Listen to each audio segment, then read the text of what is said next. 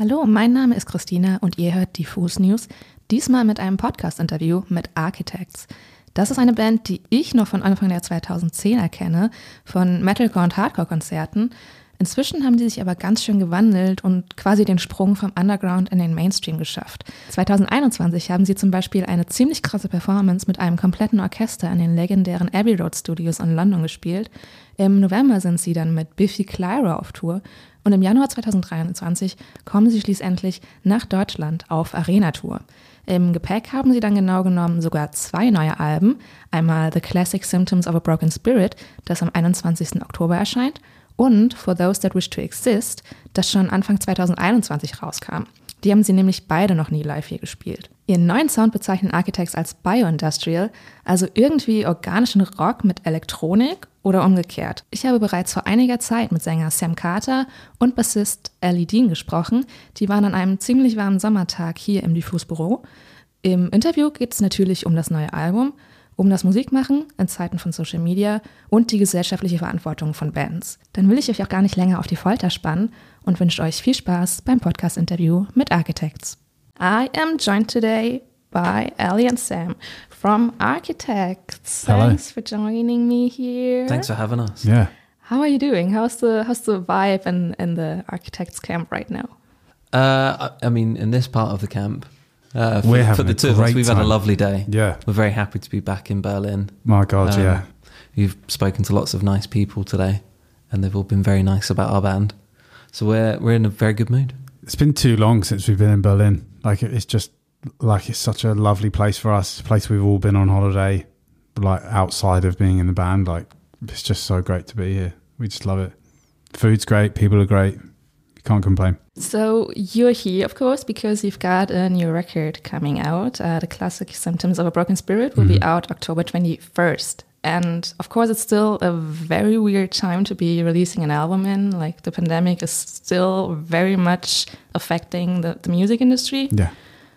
And I think you're in a very special position in that you have released or you will have released two records during this weird time. Yeah. And also, I think you're kind of breaking the cycle of, you know, releasing an album, tour, tour some more, release the next record because your touring on For Those That Wish to Exist isn't finished yet. Yeah, like your, exactly, your yeah. German dates are next year after this new record has already come out. Yeah. How does it feel to work on a new record without having really finished working on the previous one? it's it's it's been odd for sure, but I think it means that when we go to to actually get around to playing these places, we can just play such a fun set because it will be you know no one will have seen animals live in in Germany, so it'll be fun to to to play songs off of, of that record and see see how they go down, and also play newer songs as well, which is always exciting for us. And yeah, it's definitely been pretty surreal, but we were um we'd finished writing just before the pandemic started, so just before the first lockdown.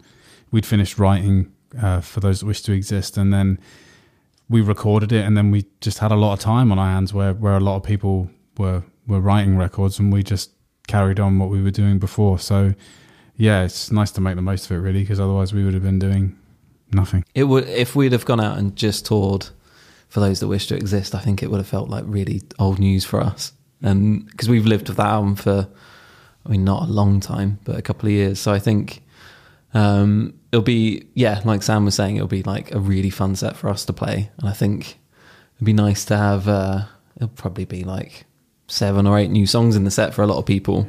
Yeah, many artists I talked to in the last couple of years, obviously you always ask the question of, you know, how has this pandemic been for you as an artist? And obviously it's awful on a lot of levels, but I think a lot of people also say that it really gave them time to kind of step back and reassess and, and reevaluate what they were doing and who they wanted to be. Was that also something that you felt that you really had time to really look at yourself and see where you wanted to go?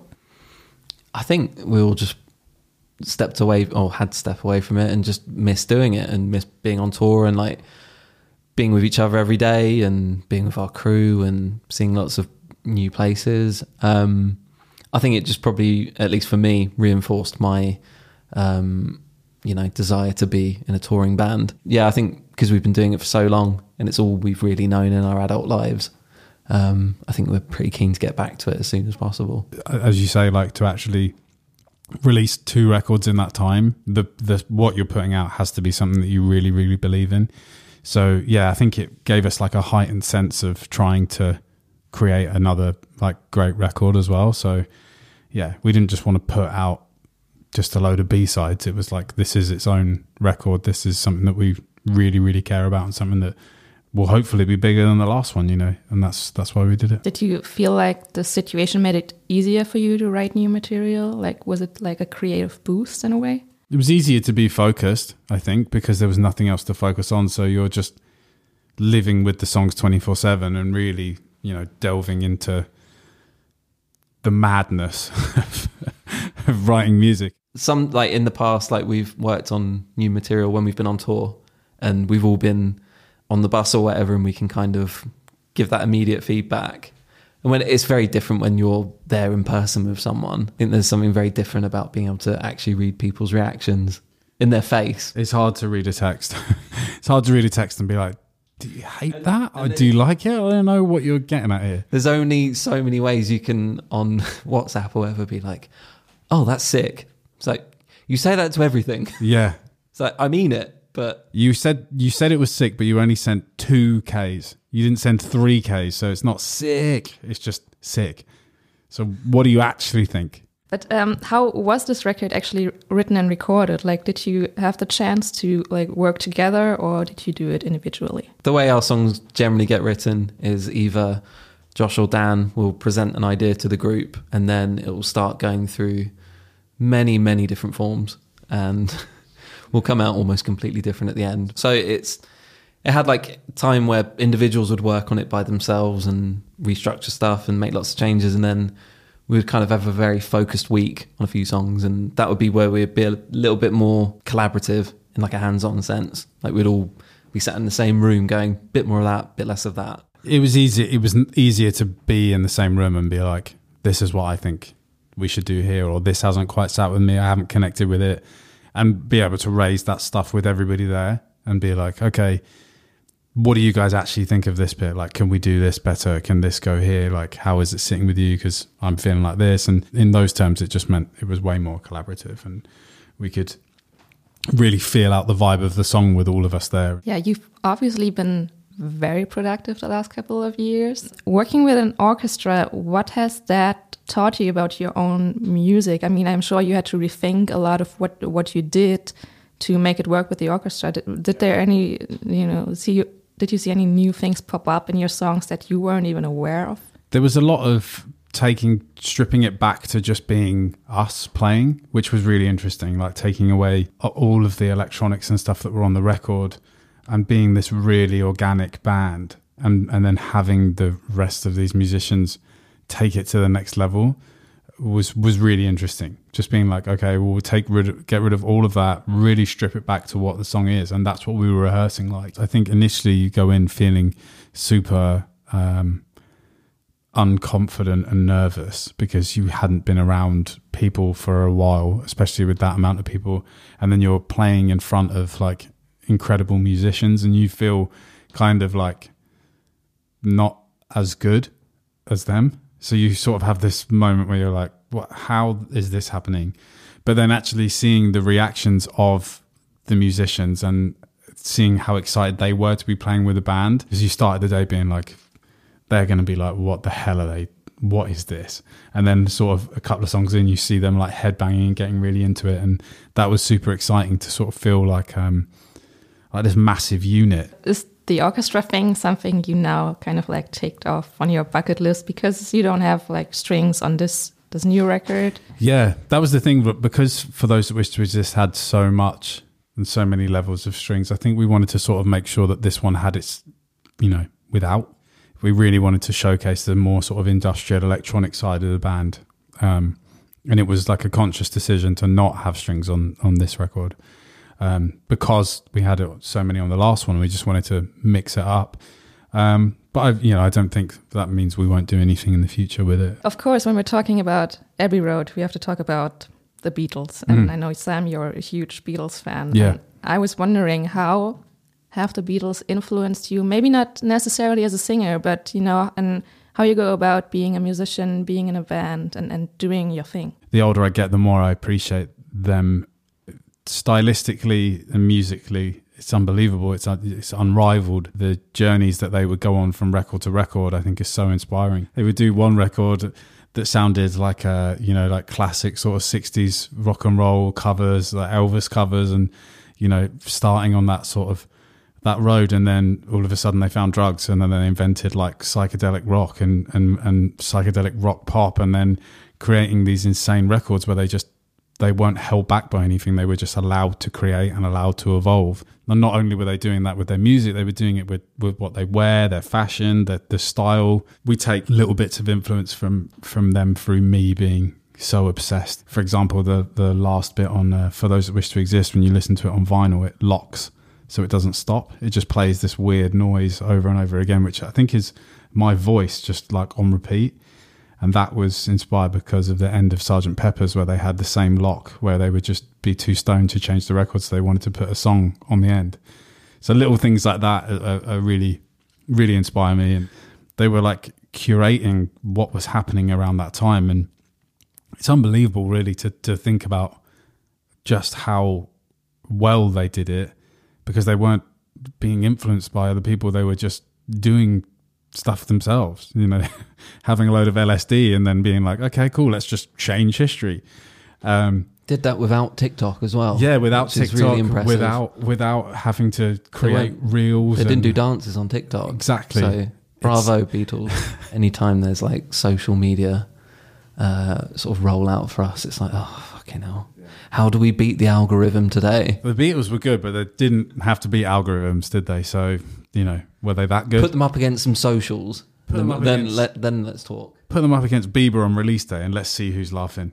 It's much better now. Yeah, Whatever band can create the best dance to duet someone Yeah. with on TikTok, yeah. that's what music is now, and that's how it should be judged. Yeah, it's it's really scary uh, how many like big pop stars have spoken out about you know the label pushes them to yeah. do a TikTok or they cannot they're not allowed to release their music or whatever. Do you think that's an environment you could work in as a band? No, I think who, whoever was doing our press at the time would brief the photographer from a magazine and be like, just don't even bother trying to get these guys to like do any crazy metal poses or anything because they're not going to do it. So just just take photos of them all wearing black t-shirts looking miserable and like just call it a day because it's a waste of everyone's time. the best you're gonna get is a picture of my dog with the record. Like that's all we can hope for. That's all we need. Yeah, it's all we need really. Uh, That should be make it number one already. Just do you. Like don't follow it. Don't don't change your art or the way that your art is is pushed to people because someone's told you to do it. If you want to do TikToks and you want to do you know play that play that game and, and do that, all the power to you because that's just in you and you want to do that. But it's when you see people, it'd be like like us trying to do dances and stuff. Like we, it would be just terrible. But that doesn't mean that I judge anyone that does it. When uh, For Those That Wish to Exist came out and uh, you were hosting like an evening Instagram Yeah. live. Yeah. I remember it was like two nights before chart day or whatever, and we were really going for number one. And I did. I like talked to the camera on my phone, saying the album's out, go buy it. We're going for number one. And I feel like a piece of myself died that day, just asking people to buy my band's album. But because it was posting it on social media, I just felt like, what have you become? Really impressive when you look back in rock history that every innovation and movement, um, British bands were always very much at the forefront of this. And of course, you could wonder it's a very abstract and very big question, but why do you think that, that British bands kind of have this potential that maybe you don't see in many other nations? I, I think it's just so ingrained in in uh, growing up in in England. I think and and and being proud of of like the history of it and and kind of being like just remember you know speaking to like Americans about their bands and us just being like yeah well we got the Stones and like yeah we got the Beatles like you know it was real like competition I think it's weird for us though because when we were starting out, I, I think all the bands we used to listen to were American. Yeah, yeah. Um, and bands like the bands you mentioned, or like the classics. I think we've probably gotten more into them as we've got older. When I was younger and like starting to get my head around like alternative music or rock music or whatever you want to call it, I think bands like the Rolling Stones and like Pink Floyd and all those kinds of bands were bands you would just see on a patch on someone's backpack or something, or in like a music store t-shirt department, and they were kind of part of the furniture or something of like British music. But why England has, or not England, um, the United Kingdom has such a rich musical history, I have no idea how that happened. Maybe it's because it's so fucking miserable.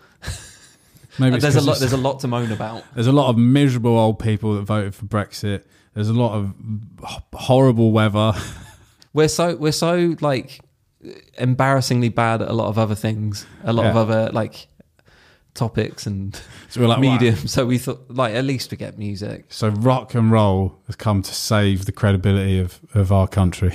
It's been quite a development and progression from you thinking back 10 years even where you still played with like deathcore bands. I remember seeing you play with stuff like Whitechapel, these huge like package tours that would start at 5 p.m. and six bands were playing. And now you're touring with the likes of uh, Biffy Clyro, for example. So, looking at this progression, do you think that scenes even matter today? Do they matter to you? Do you think they matter to new fans? we were like a metal core band, but it was literally metal and hardcore, not like metalcore. It was it was it was something completely else. I don't know. I think we've just always stayed really true to ourselves. I think actually early on in our career, bands like Biffy Clyro were still inspiring us as much then as they do now, because they just did what they wanted to do and and released so many records before they got the success that they deserved. Not saying that we felt like we deserved success, but we were like, let's just keep going. We never know where this where this may end up. But is there a- a scene that you identify with, or a label at this point that you identify with, or do you feel like it's just way more fluid at this point? Bio industrial. We, I think we were deemed a post metalcore band for a while, and I think that did suit us for for a long time. I think it sort of described us quite well. Um, Fuck knows what we are now. I think when a band uh, boxes themselves in with trying to uh, satisfy a certain scene or genre, I think that's when you end up just putting so many limitations on what's possible. In the context of your career, this new record is not just any record, it's record number 10, album number 10. Mm-hmm. Um, congrats, first of all. Thank you. How do you think back to those times? Like, what feelings and thoughts do you have when you think of you know the start of your career, um, y the music you you wrote or recorded then, and, and your mindset as a whole? Were you on the first one? I didn't play on the first one. Um, But you taught you were toured it I from the toured it, right? yeah. When I think about um, the first album that Sam and I recorded on, the legendary uh, Architects album, Ruin, um, I just, I mean, I don't know what I would kind of expect from our sort of 18 year old selves, but I just can't believe how unprepared we were going into the studio each time and just thinking back, like how much was like made up on the spot and like I, I barely knew how to play the songs. It was the first record I'd recorded vocals on. I lost my voice after the first day. Basically, spent the whole two weeks of being in the studio trying to get better But while I'm- smoking cigarettes and drinking loads of alcohol and being like, oh, I wonder why my voice isn't coming back. And then over like the last three days, being like, well, guess this will do.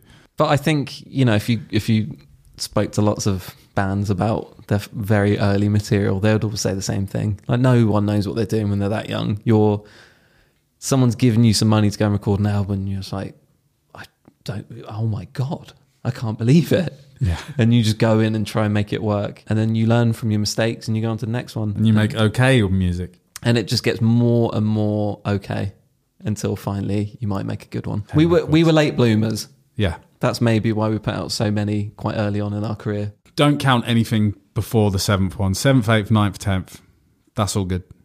The rest is fine.